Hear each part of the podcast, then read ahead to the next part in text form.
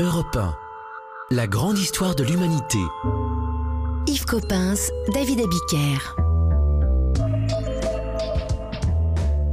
Et nous retrouvons la grande histoire de l'humanité racontée par euh, Yves Coppens qui tout l'été va nous dire d'où on vient et peut-être même où on va parce que connaître ce passé de notre humanité et de notre pré-humanité peut éclairer les choix que nous ferons demain. Yves Coppens, bonjour. Bonjour. La semaine dernière, vous nous avez ra raconté ce, euh, cette rencontre avec euh, Lucie. Lucie qui est une préfemme, une petite préfemme d'un mètre dix qui annonce évidemment euh, l'humanité d'aujourd'hui sans être l'humanité d'aujourd'hui. Qu'est-ce qui va définir l'homme, puisque on en arrive à ce cinquième épisode, euh, qui va nous dire, et vous allez nous dire, comment nous sommes devenus des hommes? Qu'est-ce qui se joue à ce moment-là? Et, euh, et je vous demande encore une fois de ressortir votre calendrier et de nous dire où nous sommes sur ce calendrier, Yves Coppens. Ouais, sur ce calendrier, on est autour de 3 millions d'années. Vous voyez que c'est tout près de Lucie, puisque on dit que Lucie a 3 millions 2, donc c'est vraiment très proche. Que ce c'est que 200 000 ans dans mon histoire, n'est-ce pas? Et l'humanité, elle, elle apparaît tout simplement par nécessité, par nécessité d'une adaptation à un changement climatique. Vous savez, le, changement climatique, c'est pas toute l'histoire de, de, de, la Terre, mais c'est quand même beaucoup d'histoire de la Terre. Et, ces changements climatiques, qui sont pour la plupart du temps dus à des changements euh, astronomiques, hein, il faut remonter toujours plus haut, si je puis dire. Euh, les changements astronomiques entraînent des changements sur la Terre, les changements sur la Terre entraînent des changements de, de ce que contient la Terre, c'est-à-dire la biosphère. Et la biosphère, ce sont les êtres vivants, et les êtres vivants ne, ne sont vivants que parce qu'ils sont adaptés à leur milieu. Si le milieu change, il faut qu'ils euh, s'adaptent à ces nouveaux milieux, euh, donc qu'ils changent eux-mêmes. C'est tout clair, hein, c'est tout simple. Donc c'est ce qui se passe. Changement climatique, que ce c'est comme changement climatique, c'est un grand coup de sec un grand coup de, sécheresse et un grand coup de sécheresse dû au fait que la terre s'englace, la terre se refroidit euh, pour une raison probablement de, position sur, son, axe, sur la, manière dont elle, dont elle tourne. Vous voyez, ça va chercher haut. Hein. C'est pour ça que Lucie est in the sky with diamonds. C'est déjà dans le ciel, Lucie. Et donc, euh, changement climatique et changement climatique avec euh, la nécessité pour tous les animaux de l'époque de s'y adapter. Et comme j'ai travaillé sur un, un site qui se trouvait précisément dans le calendrier entre 4 millions d'années et, et 1 million d'années, en plein dans la tranche qu'il fallait, euh, j'ai vu toutes ces bêtes confrontées, tous ces préhumains, confrontés à ce changement climatique avec euh, la nécessité pour vivre, pour survivre, de se transformer il n'y a pas d'autre solution. Si les bêtes ne se transforment pas, eh bien, elles ne s'adaptent pas, et si elles ne s'adaptent pas, elles meurent. Et il y a des exemples. Euh, je citerai le, mastodonte, c'est pathétique, pathétique. Pour un paléontologue, c'est vraiment pathétique. On voit le mastodonte faire des efforts inouïs pour manger de l'herbe, alors que jusque-là, il ne mangeait que des feuilles. Euh, développer donc des, bouts de dents supplémentaires, parce qu'il faut plus de dents pour manger de l'herbe, parce que l'herbe use plus que le, les feuilles, et ne pas y réussir et c'est l'extinction du mastodonte. Yves Copinson va parler de cet homme euh, qui devient homme confronté au changement climatique. Euh, dans un instant, on vous retrouve Yves Copins. La grande histoire de l'humanité sur Europe 1. Yves Coppens, David Abiker. Yves Coppens, vous êtes en train de me dire que c'est le changement climatique euh, qui a fait l'homme, qui a conduit euh, euh, ses premiers euh, préhommes, ses premières euh, préfemmes à s'adapter et s'adaptant à devenir des hommes, alors qu'aujourd'hui on nous dit que le changement climatique euh, prépare notre tombe. Qu'est-ce qui fait à ce moment-là que, euh, à cause du changement climatique, eh bien les préhommes et les préfemmes vont devenir des hommes, Yves Coppens? Le fait qu'il n'y a pas de choix, lorsqu'un changement climatique euh, survient, comme on est adapté au, au milieu, à l'environnement d'avant, euh, par définition, on n'est pas adapté à l'environnement d'après. Donc il faut changer. Et ce changement, euh, il se fait en fonction de, mutations, bien sûr, c'est un changement au hasard, mais les, mutations apparaissent euh, comme ça, et il y a une sélection naturelle, sélection naturelle parce que, euh, en fonction de, de l'adaptation, du fait que la mutation est par chance bonne ou pas bonne, par malchance, euh, eh bien, il y a des essais, des ratés, des réussites qui font que petit à petit, euh, on se transforme dans la bonne direction. Et comme le paléontologue arrive euh, très en retard, il constate les choses a posteriori, il constate les choses à chaque fois de façon étonnante, surprenante, merveilleuse. On voit que cet homme va se transformer sur le plan de sa locomotion d'abord, il marchera beaucoup mieux, sur le plan de sa respiration ensuite, parce que respirer dans un milieu sec, c'est différent de respirer dans un milieu plus humide. Il va transformer ses dents ensuite parce que n'ayant plus assez de végétaux, il va se mettre à manger de la viande. Et il va transformer sa, sa tête ensuite parce que dans un terrain découvert, on est bien plus exposé aux prédateurs que dans un terrain couvert. Et, donc, il vaut mieux avoir euh, une tête capable de trouver des, des stratégies pour échapper à ces foutus prédateurs. Euh, vous savez, un jour, je me suis trouvé dans, dans un, milieu où il y avait beaucoup de militaires et d'anciens militaires. Et, c'est vraiment le public euh, qui a le mieux ressenti ce que je racontais. Quand j'ai dit tout d'un coup en terrain découvert, il faut faire attention, il faut se se protéger d'une autre manière, j'ai entendu un oh, oh oui. C'est-à-dire qu'en fait, le, les, les, premiers hommes sont, on, développent des stratégies de défense, oui. euh, d'autodéfense. Et puis d'adaptation au milieu. Ouais, c'était des, des militaires dans l'âme. oui.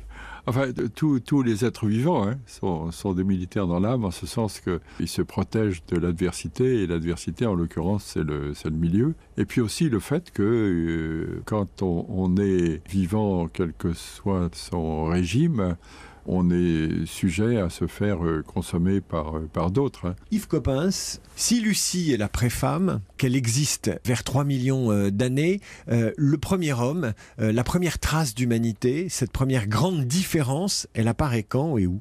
Elle apparaît toujours en Afrique tropicale, ce qui est la moindre des choses. Quand les ancêtres sont en Afrique tropicale, il vaut mieux que les descendants soient en Afrique tropicale, au moins les premiers. Et elle apparaît aussi autour de, de 3 millions d'années. Pourquoi on dit 3 millions d'années? Parce que c'est précisément euh, dans ces années-là que se passe le fait que le, les, les pôles s'englacent. Parce qu'on sait que c'est à ce moment-là que tous les tropiques deviennent beaucoup plus secs. Et donc c'est à ce moment-là qu'il y a nécessité d'adaptation et de transformation. Et cette nécessité va passer chez l'homme par euh, tout ce que je vous ai dit et qui va réussir et on va en parler parce que cette, réussite est très importante parce que cette réussite entraîne beaucoup de, développement pirate des réussites en question. On respire mieux, c'est bien dans un milieu sec, mais respirer mieux, c'est euh, tout d'un coup le, larynx qui descend. Et le larynx qui descend, c'est l'aménagement d'une caisse de résonance entre euh, le, le fond du larynx et les cordes vocales et puis la, la bouche. Pendant ce temps-là, dans la bouche, le, palais s'approfondit et la partie antérieure de la mâchoire se rétrécit, ça libère la langue. Il y a un langage articulé possible. On n'a pas parlé du langage de Lucie. Lucie échangeait certainement avec ses congénères, ça va de soi. Elle échangeait comment? Elle échangeait comme les singes aujourd'hui par euh, modulation, langage modulé, elle échangeait par, euh, par, signe, par, euh, par geste, par bruit, par je ne sais quoi. Euh, mais, mais tout d'un coup, ce langage modulé devient articulé et l'articulation donne évidemment plus de, de vélocité, plus de diversité, plus de nuances possibles à l'échange. Et le langage articulé, euh, on l'utilise encore, euh, regardez, même à, à Europa.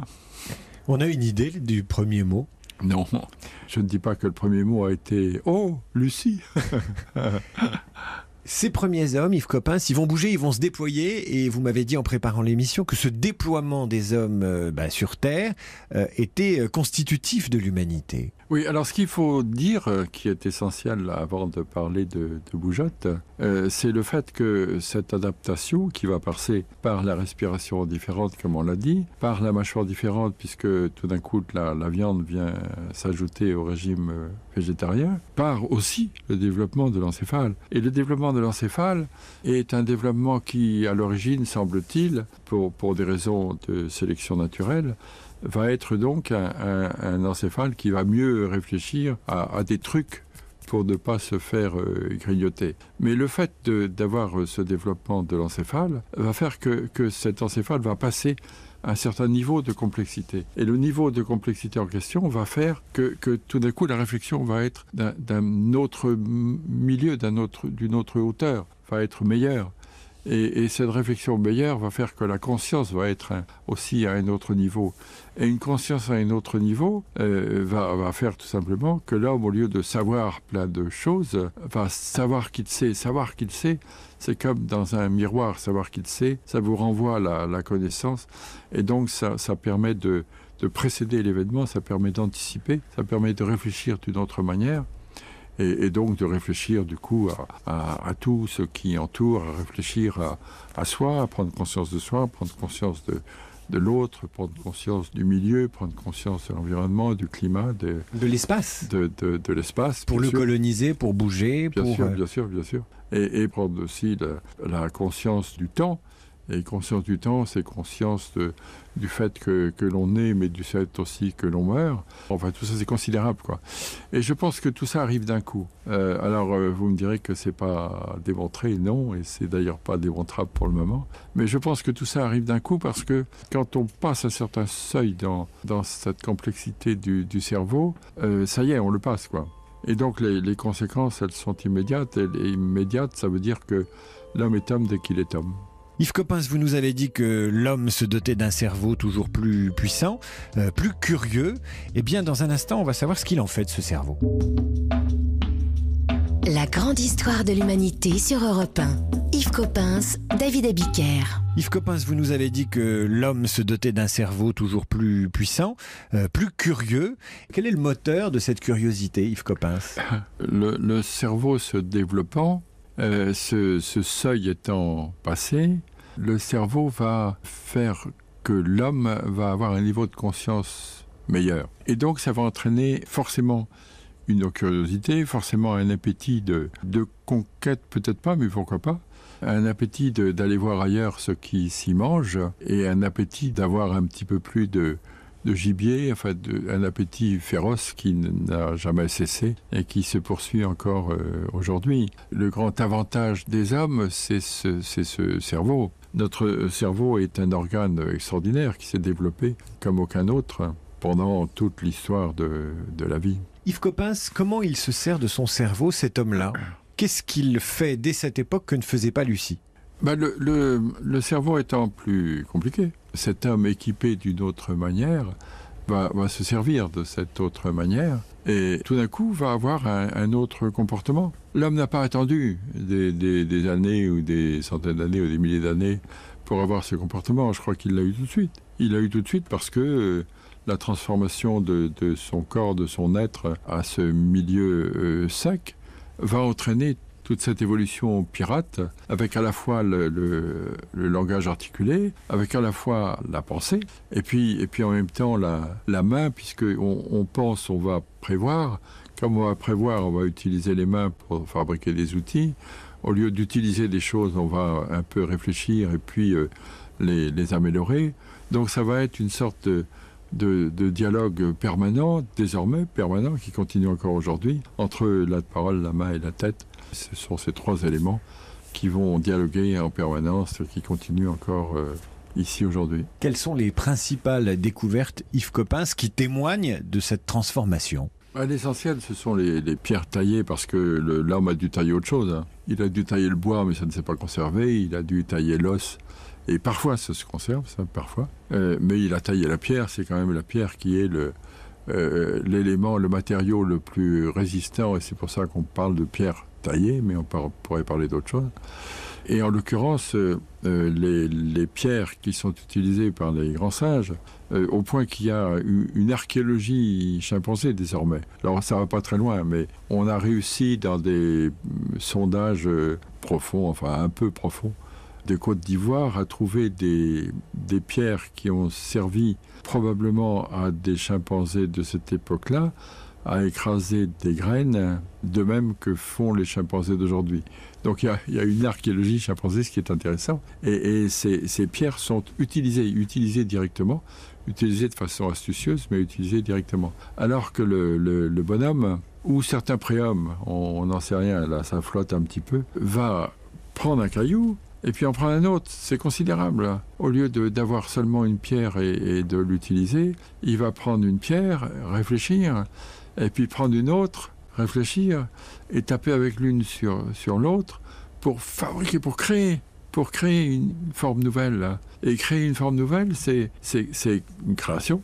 Enfin, ça y est, voilà une création. Et, et c'est créer un, un, symbole. Cette forme nouvelle sera quelque chose qui, qui sera venu de lui, quelque chose qui n'existait pas, quelque chose qui est nouveau et quelque chose qui sera le, le début de l'environnement culturel. C'est le début de la culture. Et la, la culture, tout d'un coup, va devenir si importante que euh, je, je reprends ce que vous m'avez dit tout à l'heure. Euh, la culture va faire qu'aujourd'hui, le changement climatique ne va pas changer grand-chose pour l'homme.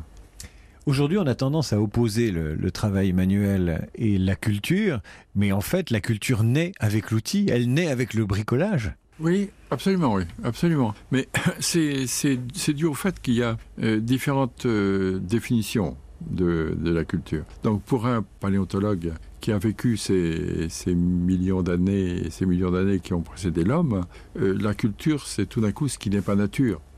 Et ce qui n'est pas naturel, c'est ce qui est fabriqué. Donc, euh, comme vous le dites à, juste raison, la, première, euh, l'émergence de la culture, c'est la fabrication de l'outil.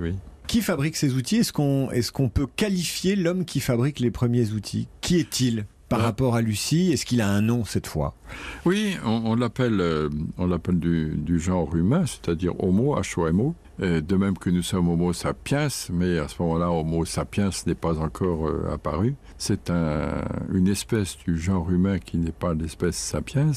Et celle-là, la première espèce, on l'appelle peut-être euh, Homo habilis, quoi qu'il y ait beaucoup de débats là-dessus. Peut-être qu'on lui donnera un autre nom, mais ça n'a pas d'importance. Mais ce, premier homme est, un, génie. Enfin, pour moi, dans bien des communes dans lesquelles je vais faire des conférences, je dis à chaque fois au maire euh, faites en sorte qu'une sculpture de l'homo faber, du, premier homme qui fait le premier outil, soit présente dans votre commune, sur, la place de votre village, parce que c'est le premier homme le plus génial qui soit, puisqu'il a lancé toute l'histoire de, l'humanité. Enfin, celui qui a eu l'idée de, taper avec un caillou sur un autre, moi je le, salue et alors je ne sais pas si c'est un homme ou une femme hein. ça c'est encore autre chose. Il n'y a pas de raison d'ailleurs que ce soit plutôt un mâle qu'une femelle pourquoi pas. Ça peut très bien être une femme tout à fait curieuse et tout à fait géniale. Et ce serait drôle que le premier homme soit une femme. Yves Coppens on dit que l'homo faber aujourd'hui c'est plus rien bricolé il est derrière des écrans, il tape sur des boutons, il compte sur l'intelligence artificielle, mais que finalement, si vous le lâchez dans la nature, il sera moins habile que l'homo faber. Est-ce que ça pourrait être un tournant, ça? La dématérialisation du monde par l'informatique Que l'homme actuel ne, soit plus bon à, bricoler dans la nature, euh, c'est un peu vrai, parce que euh, lui-même, c'est lui-même quand même. On, ne lui a pas fabriqué ce monde, c'est lui-même qui s'est fabriqué ce monde. Et ce monde lui a économisé bien des, des euh, matérialisations, bien des exercices avant d'arriver à, l'outillage qu'il peut acquérir d'une autre manière.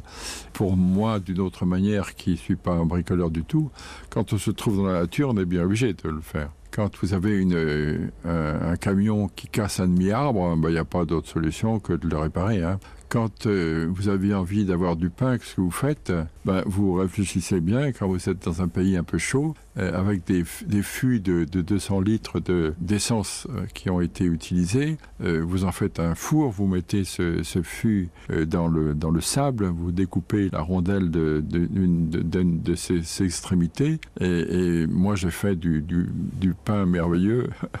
dans ces fours euh, sous bien sûr des, couches de, sable euh, avec bien sûr de, la levure parce qu'il me faut des, quand même des éléments de, base pour faire quelque chose.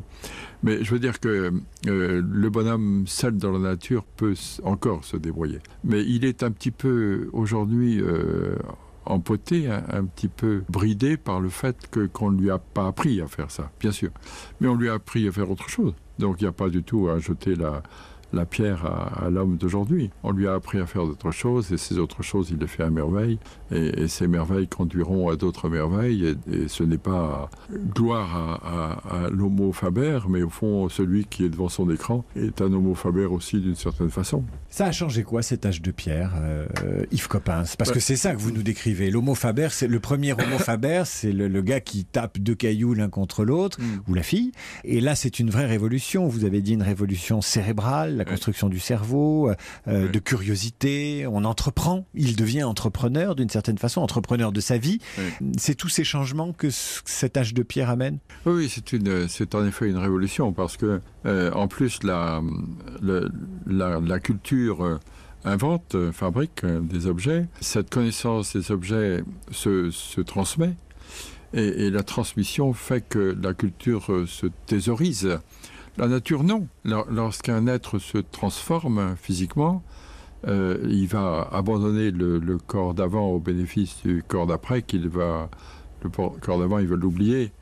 Donc il va, il va y avoir une transformation et le, on ne peut pas, en regardant le bonhomme d'aujourd'hui, sauf pour un paléontologue, imaginer ce qu'était le bonhomme il y a 50 millions d'années, par exemple, enfin, ce qu'était le prédécesseur de l'homme il y a 50 millions d'années.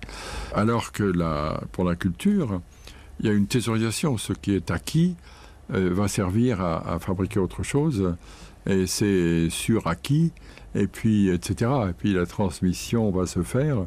Euh, il n'y aurait pas d'ordinateur aujourd'hui si on n'avait pas appris à compter, euh, euh, si on n'avait pas appris à, taper sur, euh, sur deux cailloux il y a 3 millions d'années. Yves Coppens, vous m'avez dit, il a un cerveau, il sait redresser, il sait se servir de son cerveau, il sait déjà fabriquer des outils, il est prêt à partir en randonnée. L'homme qui bouge, c'est dans un instant avec Yves Coppens.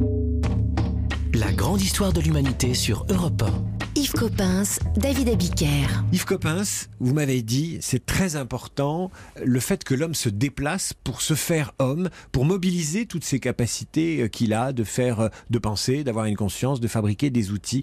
Pourquoi ce déplacement, ces premiers déplacements sont si fondamentaux, si essentiels?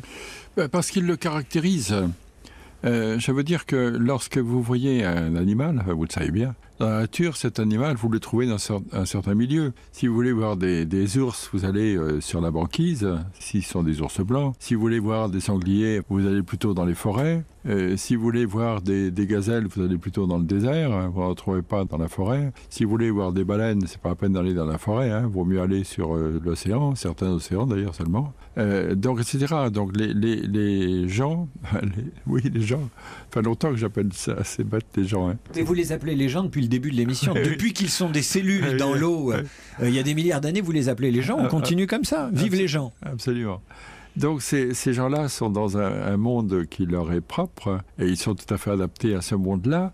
Le côté extravagant de l'homme, c'est qu'il il va s'adapter à tous les mondes, il va s'adapter pratiquement à tous les mondes et, et s'il ne s'y adapte pas, il va fabriquer des instruments pour s'y adapter de manière euh, artificielle, de manière culturelle. Mais en tout cas, ça démarre à 3 millions d'années. Ça démarre à 3 millions d'années pour cette question de changement climatique. Et qu'est-ce qui va se passer? Euh, Il y a moins de végétaux à manger. Donc comme il y a moins de végétaux à manger, qu'est-ce qu'il va faire? Il est malin, il va élargir son régime alimentaire. Alors élargir son régime, ça veut dire manger aussi de la viande. Manger de la viande, ça veut dire devenir euh, omnivore. Chasseur ou pas encore? Pour moi, chasseur tout de suite. Oui. Il n'est pas charognard avant? Enfin, il est charognard en même temps. Mm -mm. Mais je ne crois pas qu'il soit charognard avant. Ça, c'est dans, la tête des scientifiques d'aujourd'hui qui veulent ranger les choses dans un certain ordre. On mange la viande que l'on rencontre avant d'aller la chasser. Je crois pas. Tout ça, c'est tout de suite, c'est en même temps. Je peux pas croire qu'un qu homme qui est faim et qui voit passer un gibier n'ait pas envie de lui envoyer un caillou. Quoi. Vous me direz que c'est épouvantable ce que je raconte, mais c'est vrai, c'est comme ça dans la nature. et, ceci pour vous dire que comme il, est, il devient carnivore, il se trouve que dans la nature, ce qui est facile à comprendre, les carnivores ont un espace beaucoup plus large, beaucoup plus important, une répartition spatiale beaucoup plus importante que les herbivores. Les herbivores sont inféodés de manière plus stricte à un milieu. Les carnivores euh, mangent euh, aussi bien une bête dans son milieu qu'une autre dans un autre milieu, donc ils ont un espace plus large. Et comme l'homme devient carnivore, eh bien, il a un espace plus large. Ensuite, comme il est carnivore, euh, bah, et s'il est chasseur, il faut qu'il bouge, hein, qu'il bouge, voilà le grand mot.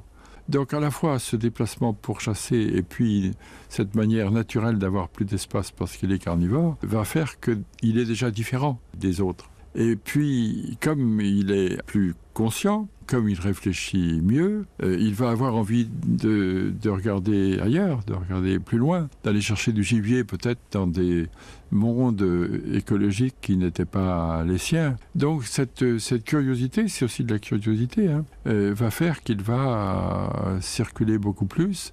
Moi j'ai eu un, Enfin, je vous raconte cette anecdote euh, comme ça. J'ai eu un, grand patron que j'ai emmené, il avait plus de 80 ans d'ailleurs, que j'ai emmené sur le terrain en Éthiopie. Il était allé en Éthiopie 30 ans avant et il avait donc euh, regardé avec envie un petit massif euh, montagneux dont il ne connaissait pas la nature. C'était un géologue dans l'âme et il avait eu toujours envie curiosité, curiosité, de savoir de quoi était fait ce petit massif. Et quand je suis arrivé avec lui 30 ans plus tard, euh, il a regardé ce petit massif avec euh, appétit en disant euh, quand même, j'aimerais bien savoir ce que c'est. Et comme moi j'avais à l'époque les, moyens de travailler, j'avais même un, un, hélicoptère, ce qui est quand même un, un luxe. Je l'ai emmené en hélicoptère sur cette petite montagne et, et, donc, euh, il avait son petit marteau de géologue. On est arrivé sur la montagne, il a cassé quelques cailloux, il a vu que c'était du basalte. Et qu'est-ce qu'il a fait? Ben, Il a regardé à l'horizon. Et puis il m'a dit, bien, puisqu'on a les, les, moyens, est-ce qu'on pourrait pas aller voir euh, là-bas l'autre l'autre colline? Parce que celle-là, elle était cachée par la première, mais j'aimerais bien savoir de quoi elle est faite. Enfin, etc. C'est ça la curiosité. Hein. C'est que de, de proche en proche, là, mais comme ça, quoi. Chemin faisant, il apprend. Qu'est-ce qu'il apprend? Ben, D'abord, il apprend la, la diversité de la nature, il apprend euh, la diversité des, êtres, et je suppose que euh, cet apprentissage, c'est comme ça que ça s'appelle aussi, euh, petit à petit fait son chemin, c'est-à-dire qu'il se cultive, c'est comme ça que ça s'appelle. Hein. Et cette culture lui donne les, moyens de, rencontrer certains matériaux, d'utiliser certains matériaux, d'aller plus loin dans les techniques de taille de ces matériaux. Donc il, découvre, mais à ce moment-là, dès ces moments-là, et même avant, je, je, suis convaincu qu'il avait aussi une notion d'esthétique. Parce que quand on trouve ces cailloux, euh, on, trouve ces cailloux dans un certain monde où il y a une grande diversité de, pierres, une grande diversité dans laquelle il aurait pu prendre aussi ces, ces pierres pour en faire des pierres taillées, pour les tailler. Euh, et en l'occurrence, il prend certaines pierres seulement parce qu'elles sont plus faciles à tailler peut-être, mais aussi parce qu'elles sont quelquefois plus colorées et plus originales. Tout de suite, j'ai l'impression que tout de suite, il a cette notion qui est un luxe, qui dépasse le tout de suite le, le, niveau animal. Il fait comme les mômes sur la plage oui. quand il trouve un joli caillou, dont la forme les inspire. C'est ça. Oui. Petit à petit, on va d'ailleurs trouver dans ces maisons, dans les, dans les endroits qu'il qu habite, où il se protège, parce que là aussi, c'est nouveau. Hein. Il se fabrique des petites cabanes. Et on va trouver dans ces cabanes des fossiles. Il y a des pierres taillées, alors elles sont déjà un peu plus élaborées celles-là, puisqu'elles sont symétriques. C'est ce qu'on appelle les bifaces. Et il y a un biface qui a été taillé dans une pierre fossilifère. Et dans cette pierre fossilifère, il y avait une ammonite, c'est-à-dire un, de ces très jolis coquillages de l'ère secondaire. Et le, le, le tailleur a, fait en sorte que son outil ait conservé l'ammonite en lui. Donc c'est une, très belle pierre qui est ornée naturellement d'une ammonite. Et c'est évidemment fait de manière euh, délibérée. Enfin, on reconnaît l'homme partout, tout de suite. Yves Coppens, il bouge. Est-ce qu'en bougeant, il va rencontrer le feu? Est-ce que c'est en bougeant qu'il rencontre euh, la mer? Tiens. Est-ce que c'est en bougeant qu'il rencontre, euh, vous m'avez dit, euh, l'idée de se faire un, habitat? Tout cela, ça se fait en bougeant? Oui, ben, c'est-à-dire qu'en en bougeant, on rencontre beaucoup de choses. On découvre beaucoup de choses. Moi, je n'ai cessé de bouger et je ne cesse de découvrir des choses. Le, feu, il a pu le vivre tout de suite chez lui. Hein. Il, y a, quand même beaucoup de, de volcanisme dans ces régions. D'autre part, l'orage, euh, ça arrive euh, partout. La chaleur, parfois, euh, réverbérant sur, sur certains objets, fait aussi le feu. Moi, j'ai vécu ça. Hein. C'est très impressionnant dans le nord du Kenya un jour, alors que j'allais passer en Éthiopie, j'ai arrêté mes, mes, camions et on a fait un, bivouac. Eh bien, la, la, chaleur était telle que, je ne sais pas comment ça s'est passé, mais il y a eu un, reflet sur quelque chose, sur un objet, et j'ai vu un, buisson s'enflammer sous mon nez. Euh, C'est très impressionnant. Donc le feu, ça existe. Le feu, il le voit dans la nature. Je me demande d'ailleurs si ce n'est pas euh, le feu naturel et du coup les bêtes qui s'y sont fait piéger qui a fait penser à l'homme que la, la, viande cuite avait un autre goût euh, différent pas forcément meilleur mais différent et intéressant que la viande crue et si ce n'est pas la, cuisson naturelle par un feu naturel qui ne l'a pas entraîné à manger cuit et à chercher à, fabriquer le feu quoi. ça je peux pas le démontrer hein. Yves Coppens, on, on, se retrouve dans un instant. On va parler non plus de cet homme qui voyage, mais peut-être d'un homme qui croit, qui dessine, qui imagine, qui conçoit, bref, de l'homme qui s'invente artiste. La grande histoire de l'humanité sur Europe 1. Yves Coppens, David Abiker. Yves Coppens, cet homme s'est voyagé. Vous m'avez dit que le feu, il avait trouvé. Il nous manque peut-être euh, la conscience d'être homme ou peut-être euh, la conscience de pouvoir euh, fabriquer de l'abstraction au-delà d'outils, au-delà de tailler des arbres, fabriquer de l'abstraction, euh, manier une idée, même si déjà il grogne, et mieux que ça, il formule des, ce qu'on pourrait appeler des, des paroles. Oui, bien sûr qu'il formule des paroles depuis longtemps. Euh, mais je crois que, que, cet homme dont vous parlez, euh, il, est là des 3 millions d'années en fait. Et c'est dû tout simplement au fait que, ayant un, niveau de réflexion meilleur, différent, il a un, niveau de conscience euh, différent. Et cette conscience, euh, c'est aussi la conscience de la fin, de la mort. Là, une conscience des origines et puis une conscience de la fin. Euh, S'il y a une origine, il y a une fin. Euh, et cette, cette conscience-là va le faire beaucoup réfléchir sur la mort euh, de, des autres qu'il va voir euh, sous son nez et sa propre mort qui va forcément euh, arriver un jour. Donc tout ça lui fait prendre une, une dimension de, de, de, la tête, de l'esprit, de la réflexion qui fait qu'il va avoir très vite ces notions de sacré. Je crois qu'il faut appeler ça comme ça. Le sacré, pour le préhistorien, c'est pas facile à voir, se traduit par la découverte sur les sites préhistoriques d'objets pour rien d'objets qui n'ont servi à rien. Euh, si on récolte des objets pour rien, c'est qu'on est curieux. Euh, si on est curieux, c'est pas pour rien, si j'ose dire. Et à ce moment-là, ça révèle un autre type de pensée, euh, une, pensée qui s'évade et qui n'est pas le nez sur l'application et la matérialité euh, immédiate. C'est vrai que ça va au-delà. C'est vrai qu'accumuler des objets qui servent à rien, ça rappelle étrangement l'époque actuelle. Mais enfin bon, c'est pas le même homme, mais quand même. Si c'est le même homme, je pense que c'est le même homme. Et ce que vous dites n'est pas anodin du tout. Il ne faut pas s'imaginer qu'on a changé de nature. Hein. On changera dans l'avenir. Il n'y a pas de raison. Aucune espèce n'est restée là pendant des milliards d'années. Donc il n'y a pas de raison qu'on reste Homo sapiens au-delà d'un certain temps, de certaines limites. Donc il y a des chances qu'on aille vers une autre forme de, d'humanité, mais pour le moment, en tout cas, ces premiers hommes de 3 millions d'années sont, ceux d'aujourd'hui. Moi, je les reconnais tous les jours, et je les connais bien. Il est conscient de lui-même, il est conscient de la mort. Alors, être conscient de la mort, ça se traduit par quoi sur le terrain, Yves Coppens, dans les découvertes qui ont été faites? Voir cet homme angoissé peut-être par l'existence euh, de, sa propre fin, euh, ça le conduit à faire quoi? Ben, Ça le conduit certainement à, à regarder d'une certaine manière euh, ses propres morts à les considérer d'une certaine manière. Alors, c'est difficile pour un préhistorien de voir ça tout de suite parce que il faut qu'il y ait une manipulation, il faut qu'il y ait une, une action sur le cadavre pour que l'on voit quelque chose. Et le cadavre, en général, il a disparu. Comme vous le savez, euh, la conservation n'est jamais très brillante dans le, dans le sol. Donc, on trouve un bout d'os par-ci, un bout d'os par-là. C'est pas comme ça qu'on va voir que l'homme est intervenu sur ses morts.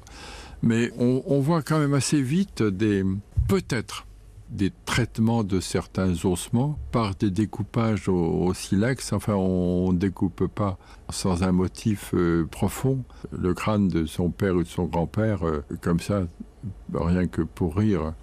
Euh, donc il y a tout de suite un, lien avec la mort qui est facile à comprendre et puis un lien avec le sacré parce que pour euh, s'en sortir, il faut penser que la mort n'est pas définitive et, c'est la raison pour laquelle toutes les sociétés essayent de prolonger cette vie au-delà de la mort par euh, 36 stratagèmes euh, possibles, mais il y en a beaucoup. Et ce que l'on trouve vite autour de ces hommes préhistoriques, c'est de l'ocre. Alors l'ocre, pourquoi Je ne sais pas, ça peut être la couleur du sang, c'est difficile à dire, hein, puis c'est un peu simplet de dire ça comme ça. Mais en tout cas, l'ocre est une roche naturelle. L'ocre, euh, en faisant de la, la poudre, ça fait une jolie couleur. Ces couleurs, on les trouve euh, très vite sur des, sur des sols d'habitat, très vite liés à des, à des maisons, très vite liés à des sépultures. Ça a la couleur de la terre battue, ah, une couleur caramel. Ah oui, c'est plus fort que ça. Hein. Il y a il y a des ocres plus ou moins ocre, plus ou moins euh, rouge, plus ou moins jaune, plus ou moins brun, c'est ce qui sert dans les rupestres, par exemple, c'est ce qui a servi beaucoup dans les rupestres. Et cette, cette ocre est, répartie sur le sol ou bien, euh, bien circonscrite dans son, sa répartition euh, auprès des, des, habitations. Et ça a forcément un, rôle euh, symbolique. si je dis des protections, c'est quand même aller sans doute assez loin, mais trop loin. mais c'est un, un rôle qui n'est pas pratique. Donc si c'est pas pratique, c'est que c'est pensé ça peut être décoratif, Yves Coppens euh, Oui, oui, oui, bien sûr. Oui, vous avez raison. Et à ce moment-là, c'est esthétique, mais dans quelle mesure euh, l'esthétique et le sacré ne sont pas liés? Sans doute que si. Je ne suis pas philosophe, hein, donc je m'étendrai pas là-dessus parce que je dirais des bêtises, mais en tout cas, le, le fait que la vie ne soit pas qu'une vie d'un personnage qui se contente de, de, chercher à manger et puis de, de faire des outils pour euh, chasser mieux, euh, c'est rempli de beaucoup d'autres choses. C'est rempli de beaucoup d'idées, beaucoup de pensées, beaucoup de projections sur d'autres choses, beaucoup d'esthétique, sûrement. D'éthique tout de suite, pourquoi pas, mais ça, c'est pas facile à voir sur les eaux. Et puis de, de sacré, sûrement. De sacré, je pense tout de suite, tout de suite. Vous êtes en train de me dire que l'ocre serait la, couleur de l'homme préhistorique, ou en tout cas un marqueur de son existence, de son passage et euh, d'une forme de capacité d'abstraction. Oui, parce que enfin c'est un repère. Hein. Parce que le, préhistorien euh, a affaire à des objets, donc euh, il fait avec ce qu'il trouve. Sur le plan de la réflexion, comme je vous l'ai dit plusieurs fois, je pense que, que l'homme a cette notion du sacré dès qu'il est homme. Euh, ceci dit, dans la démonstration, euh, l'ocre en effet joue un rôle important parce que on, on trouve cette, euh, cette, cette roche utilisée et utilisée pour sa couleur dans, dans beaucoup de situations et ces situations ont l'air d'être des situations pour rien. Ce ne sont pas des situations pour fabriquer quelque chose de très précis, c'est ou esthétique, comme vous l'avez dit, ou, ou sacré, et encore une fois, comme on l'a dit, l'un allant peut-être avec l'autre. Est-ce que ça annonce l'artiste de Lascaux? Oui, bien sûr. On y est là. Oui, bien sûr. Bah oui, d'autant plus que Lascaux, c'est un sanctuaire. Là, c'est tout à fait bien lié, bien sûr. Et, et le fait de, de vouloir comme ça se projeter, c'est l'étape suivante, enfin, dans la mesure où on fait des catégories comme ça, mais on aime bien faire des catégories, euh, où, où on sait que l'animal sait, où on sait que l'homme sait qu'il sait, et au bout de savoir qu'il sait, il a envie de le faire savoir, et il le fait savoir de façon plus pérenne, en commençant à faire des petits gribouillis sur des, sur des objets, et puis finalement des dessins sur des objets, et des peintures et des gravures dans, dans des grottes ou sur des roches affleurantes. Les tout premiers petits graffitis que l'on pour le moment, c'est sur des coquilles trouvées sur des bords de rivières de Java et qui ont autour de 700 000 ans. À 700 000 ans, le petit Pithecanthrope, c'est un Homo erectus, s'était déjà amusé à, à griffouiller, on pense qu'il l'a fait avant, hein, ou sur des objets ou sur le sol. C'est facile de faire des dessins dans le sable. Donc c'est certainement très ancien, mais ça c'est évidemment éphémère et fugace. Donc le malheureux préhistorien n'a affaire qu'à qu'aux choses lorsqu'elles sont déjà bien avancées. Vous m'avez confié quelque chose une fois, Yves Coppens, euh, c'est votre sentiment en entrant dans l'ASCO, qui n'était pas nécessairement un sentiment euh, jubilatoire, de joie ou d'admiration. Ben c'est ça et c'est autre chose. Mais c'est tout simplement parce que je suis un humain, et puis que ce sont des humains qui ont fait ça, et puis que nos notions, nos idées profondes sont probablement les mêmes, nos émotions profondes sont aussi les mêmes.